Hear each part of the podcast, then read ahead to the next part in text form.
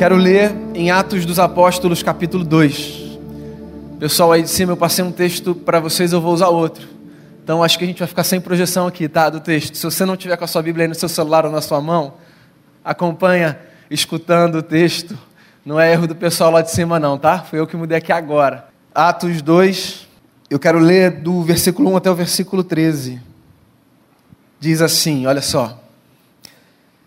Chegando o dia de Pentecoste, estavam todos reunidos num só lugar. De repente veio do céu um som, como de um vento muito forte, e encheu toda a casa na qual estavam assentados. E viram o que parecia línguas de fogo que se separaram e pousaram sobre cada um deles. E todos ficaram cheios do Espírito Santo e começaram a falar noutras línguas conforme o Espírito os capacitava. Havia em Jerusalém judeus devotos a Deus, vindos de todas as nações do mundo. Ouvindo-se o som, ajuntou-se uma multidão que ficou perplexa, pois cada um os ouvia falar em sua própria língua. Atônitos e maravilhados, eles perguntavam: Acaso não são galileus todos esses homens que estão falando? Então, como os ouvimos cada um de nós em nossa própria língua materna? Partos, medos e elamitas, habitantes da Mesopotâmia, Judéia e Capadócia, do Ponto e da província da Ásia, Frígia e Panfilha, Egito e das partes da Líbia, próximas a Cirene, visitantes vindos de Roma, tanto judeus como convertidos ao judaísmo, cretenses e árabes. Nós os ouvimos declarar as maravilhas de Deus em nossa própria língua. Atônitos e perplexos, todos perguntavam uns aos outros: Que significa isso?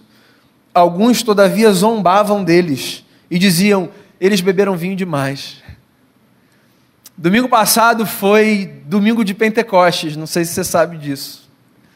O domingo de Pentecostes é esse domingo que a gente rememora esse fato histórico, pentecostal, da descida do Espírito Santo sobre um grupo de aproximadamente 120 homens e mulheres que dedicaram a sua vida a Jesus, mas que estavam ainda tentando digerir os últimos acontecimentos, a saber, a morte do seu Senhor, a sua ressurreição e a sua distância deles.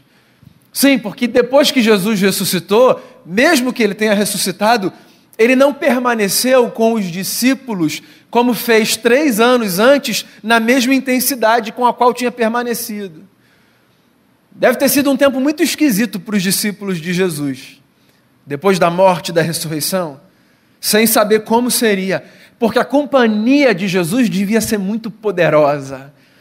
A presença de Jesus devia ser aquele tipo de presença que traz para quem está no seu entorno uma segurança assim incomum.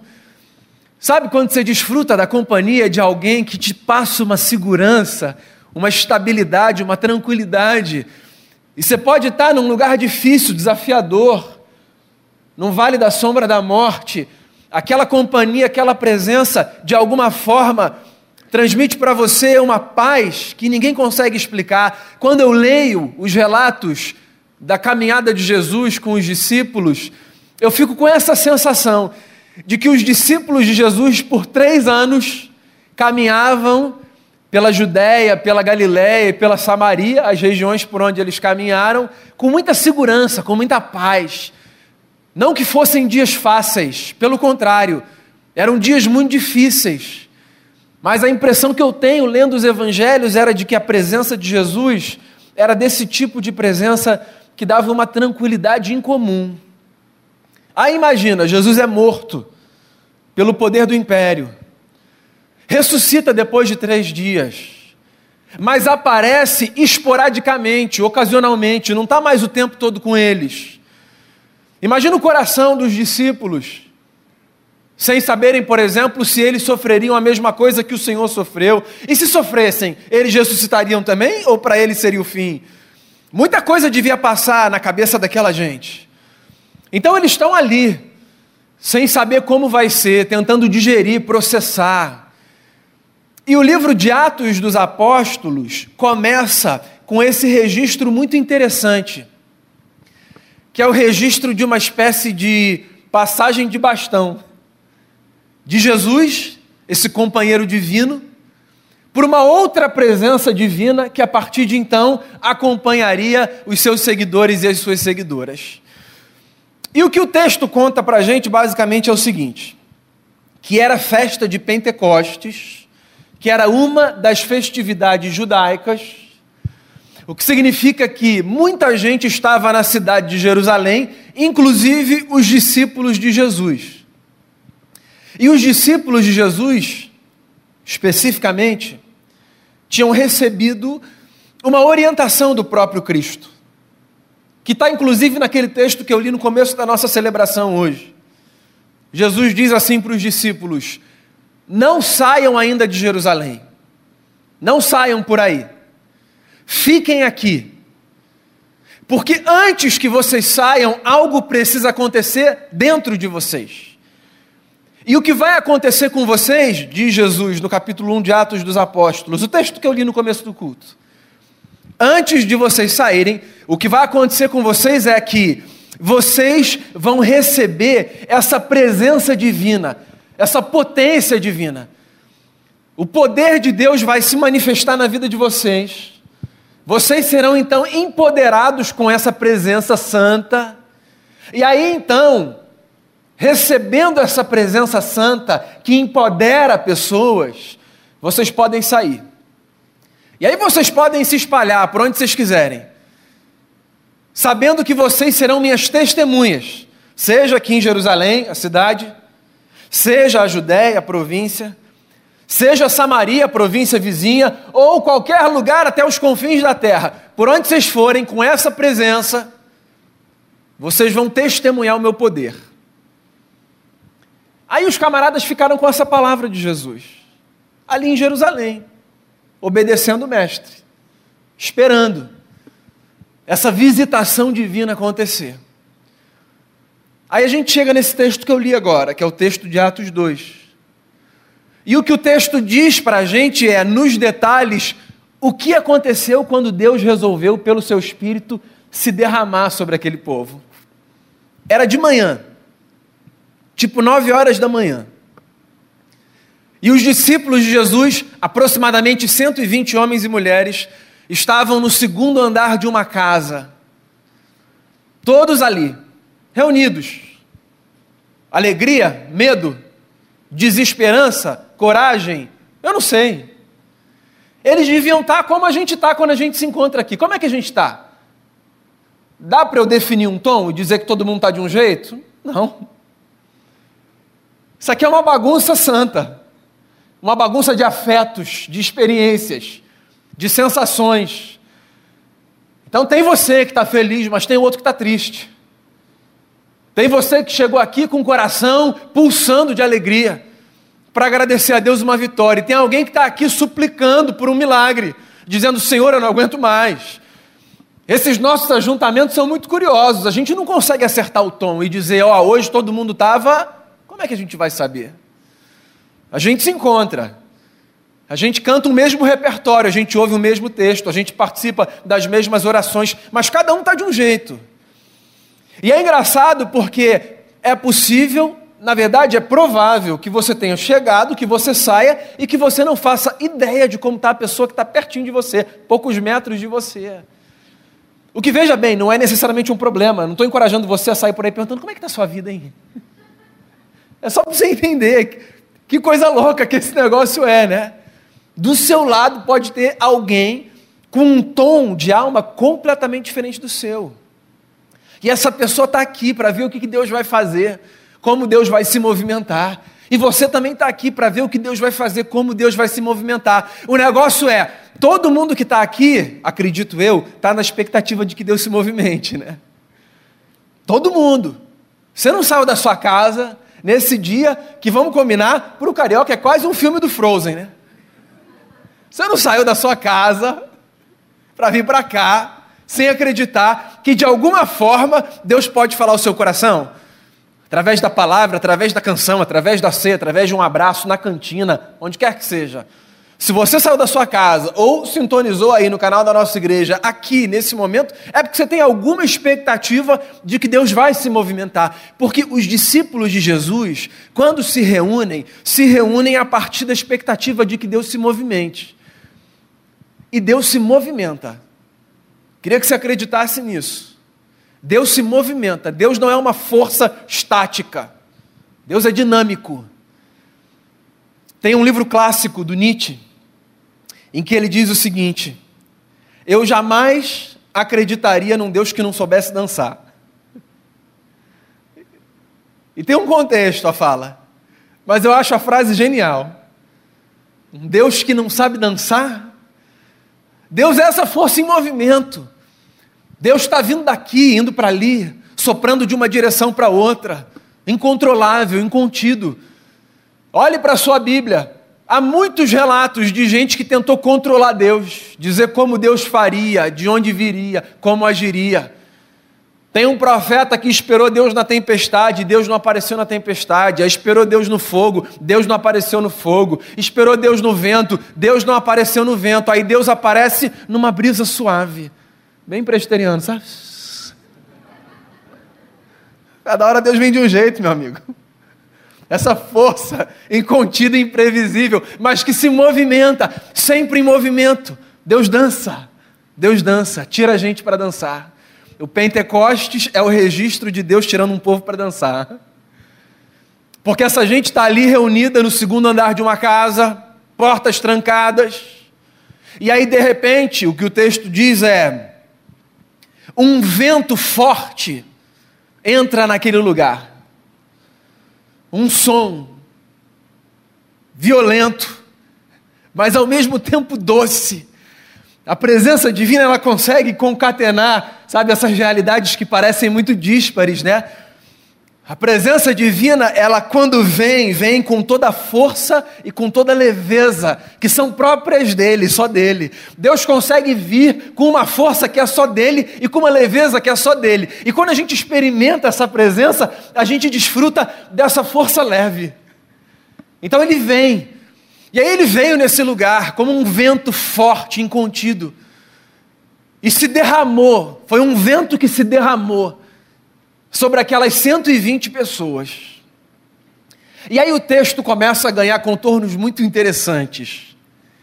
Porque o que o texto diz para a gente é que quando essa força divina, que vem na forma de vento, invade o segundo andar daquela casa, essa força divina se distribui sobre aquelas 120 pessoas como línguas de fogo. E você sabe que há toda uma discussão cansativa, enfadonha, sobre o que isso significa, o que isso representa, sabe?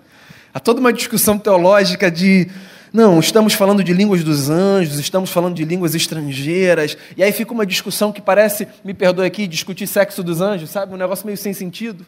Discussões de Torre de Marfim. O que, que aconteceu mesmo? A gente precisa.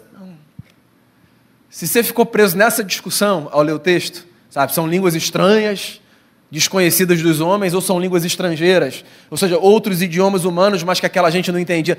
Se você lê esse texto para discutir esse ponto, você não entendeu o espírito do texto. O espírito do texto é outro.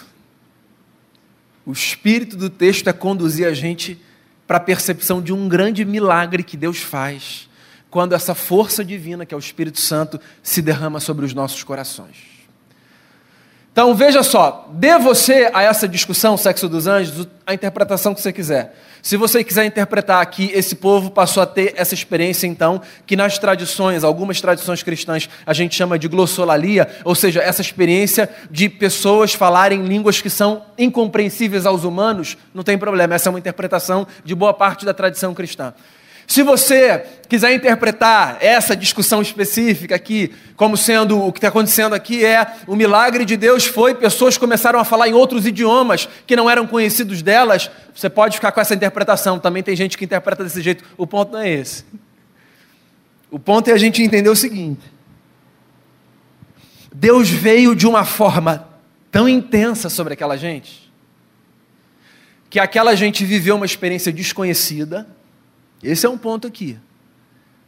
que Deus, quando sopra sobre a gente, esse fôlego que se renova, que é o Espírito Santo, ele possibilita que a gente viva experiências antes desconhecidas.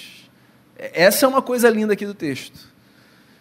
Deus nos dá a possibilidade de desfrutarmos de experiências que nós não vivemos antes, quando nós nos abrimos para que esse fôlego divino, que é o Espírito Santo da promessa, habite o nosso coração.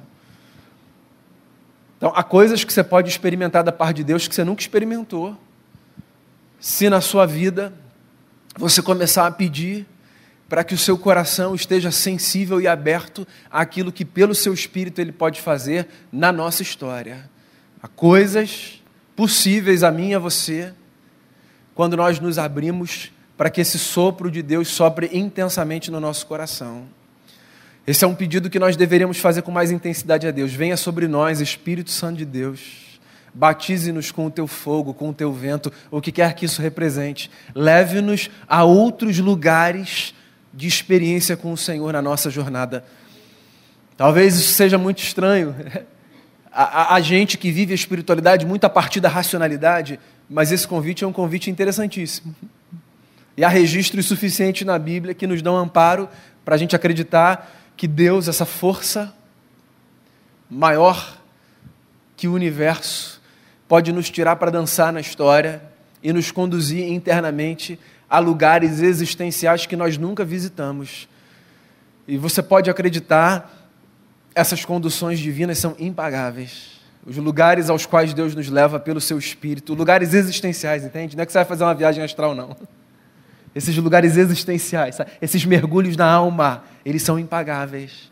Impagáveis. Então o Espírito Santo se derrama sobre aquelas pessoas e elas começam a falar coisas incompreensíveis a elas próprias. Aí a cena ganha outros contornos. Desde que o mundo é mundo tem fofoqueiro, certo? Por causa do barulho no segundo andar daquela casa, uma galera de Jerusalém corre para lá. O que está acontecendo? Nove horas da manhã. Esses crentes fazendo festa. Nove horas da manhã. Essa gente fazendo barulho. O que está acontecendo? Aflui uma multidão para lá. E aí, quando essa gente chega lá, essa gente se depara com um verdadeiro milagre. Esse é o grande milagre do Pentecostes. Essa gente, que se você olhar depois do texto, é uma gente de aproximadamente 15 nacionalidades distintas, ou seja, essa gente que fala idiomas distintos entre si. Quando essa gente ouve os 120 discípulos de Jesus que estavam lá, cheios do Espírito, falando coisas outras incompreensíveis, quando essa gente chega lá, essa gente, no meio daquela bagunça santa, essa gente consegue entender tudo o que está sendo falado ali, cada um no seu próprio idioma. Percebe por que eu disse que aquela outra discussão é como discutir sexo dos anjos? Porque o grande milagre de Pentecostes não é pessoas podem falar coisas diferentes.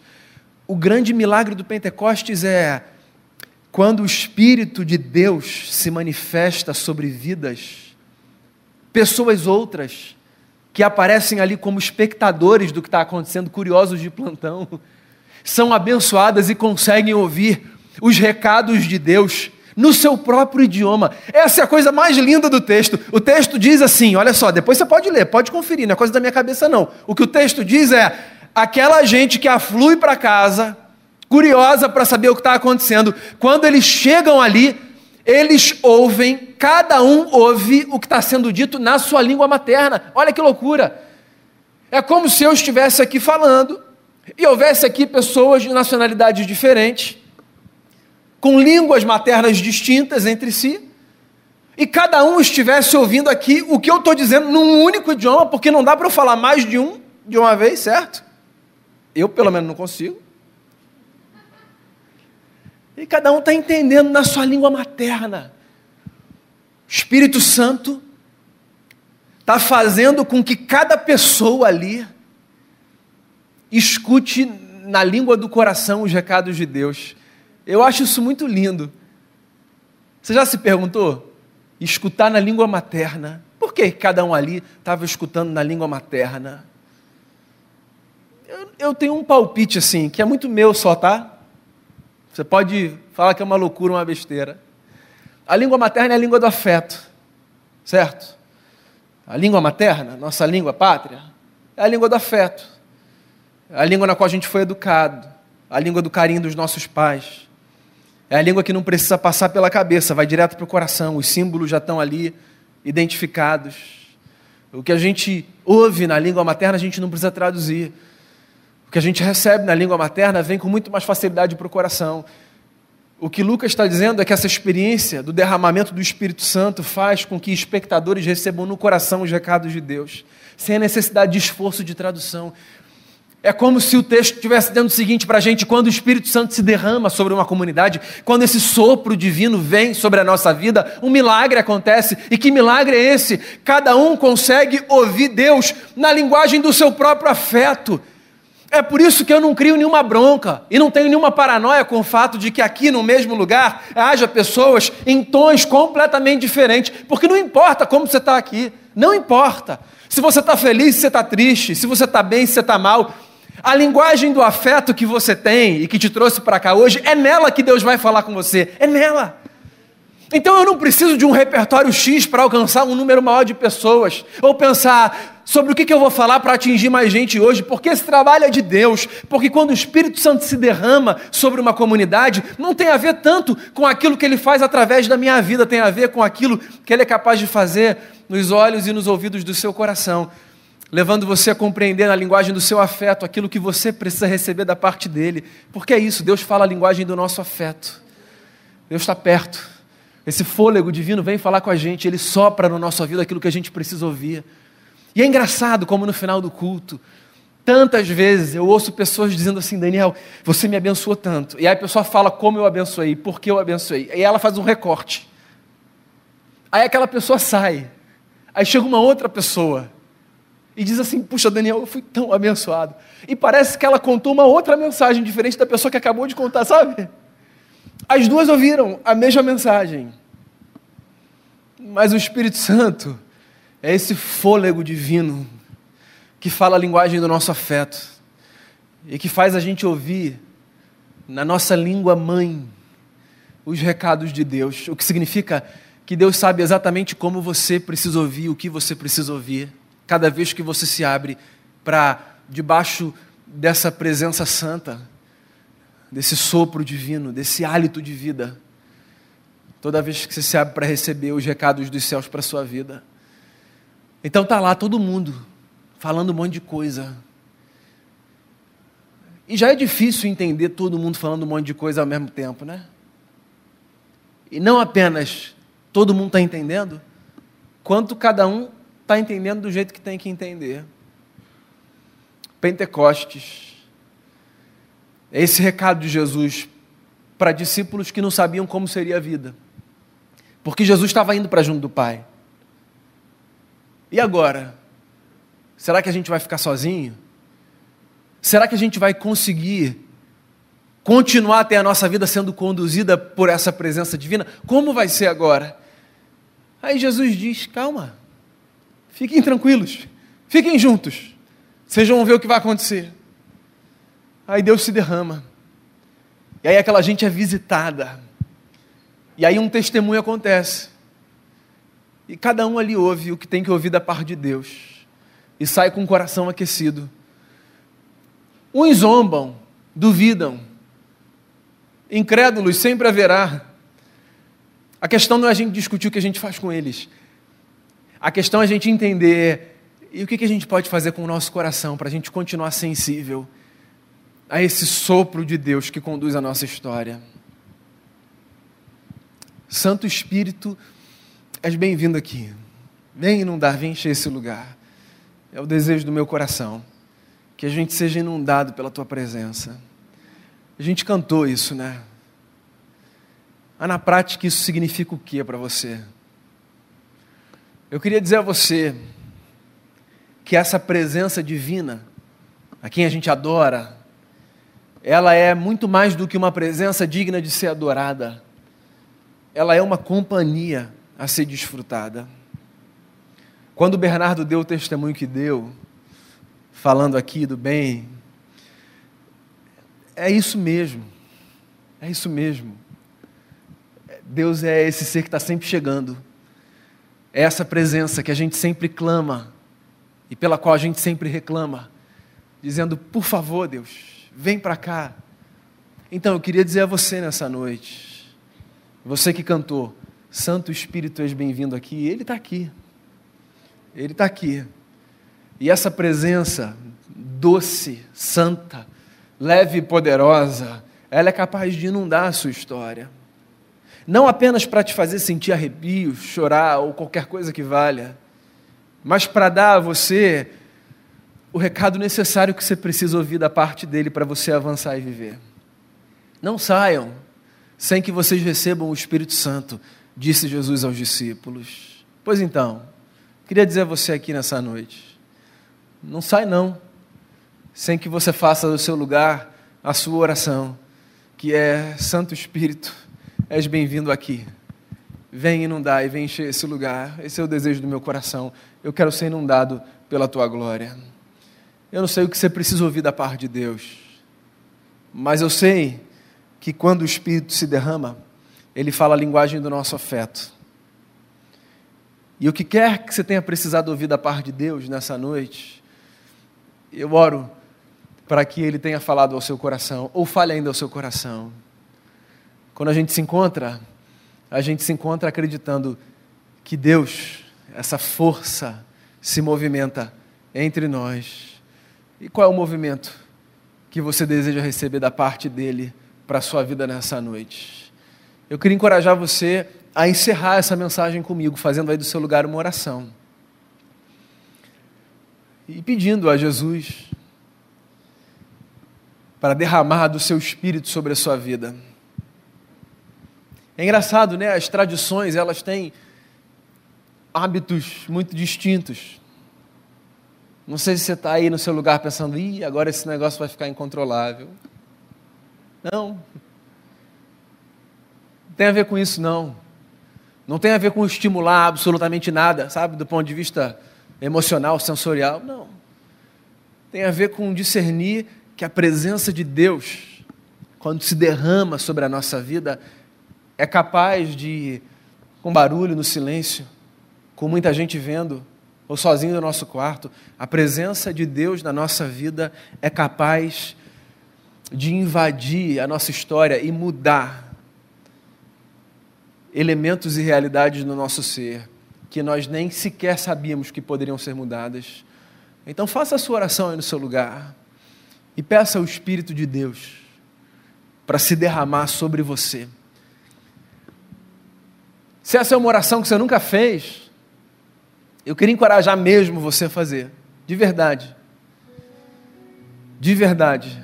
Queria encorajar você a dizer aí no seu lugar, Senhor, que quer que isso signifique, encha, enche o meu peito dessa presença tua Queria encorajar você a sair um pouco desse lugar de, de, de, controlar a experiência da fé com a razão e de deixar Deus conduzir você do lado de dentro. Queria encorajar você a pedir a Jesus para batizar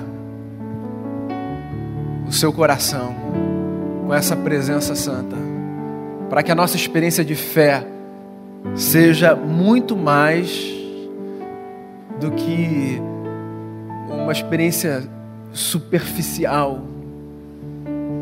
Faça a sua oração. Ouça Deus na linguagem do seu afeto. E leve esse recado para a sua vida, viu? Leve esse recado para a sua vida.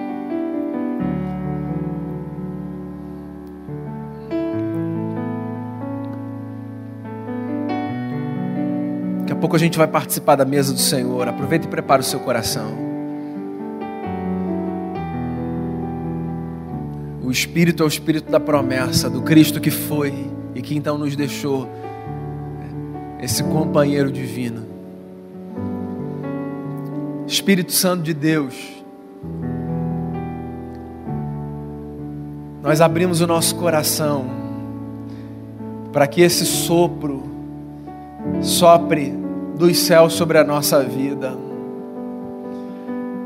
Queremos ser conduzidos por esse vento que invadiu o segundo andar daquela casa naquele dia e que aqueceu aqueles corações. É possível que haja aqui, Deus, entre nós, gente que precisa ter o seu coração aquecido, gente que está vivendo uma fé fria. Eu queria pedir ao Senhor, em nome de Jesus, aqueça com o teu espírito. É possível que haja entre nós, Senhor, gente que, que vive uma fé tão bonita e explicada na razão, mas que ainda não se abriu para que essa experiência da razão desça para o coração. Senhor, que o que trouxe luz para a nossa mente traga fogo para o nosso coração, porque a gente quer desfrutar dessa presença divina. Que haja muitos pentecostes na nossa vida, muitas experiências comunitárias de compreensão da tua palavra, cada um à sua maneira, cada um recebendo o recado que precisa receber do Senhor mas todo mundo saindo com uma convicção única que é foi ele quem nos falou, o espírito do Cristo que sobre nós estava. Então fale com a gente. Fale com a gente, não deixe que ninguém saia daqui nessa noite sem ouvir um recado do Senhor através de uma canção, através da palavra, através da ceia, do que quer que seja. Fale com a gente e que a gente se apegue a essa presença, a essa palavra para construir a nossa vida com muita fé e com muita esperança venha sobre nós e ministre ao nosso coração. Agora, através da ceia, que o Senhor nos conduza e que o Senhor nos ministre. É o que eu te peço, em nome e por amor de Jesus. Amém.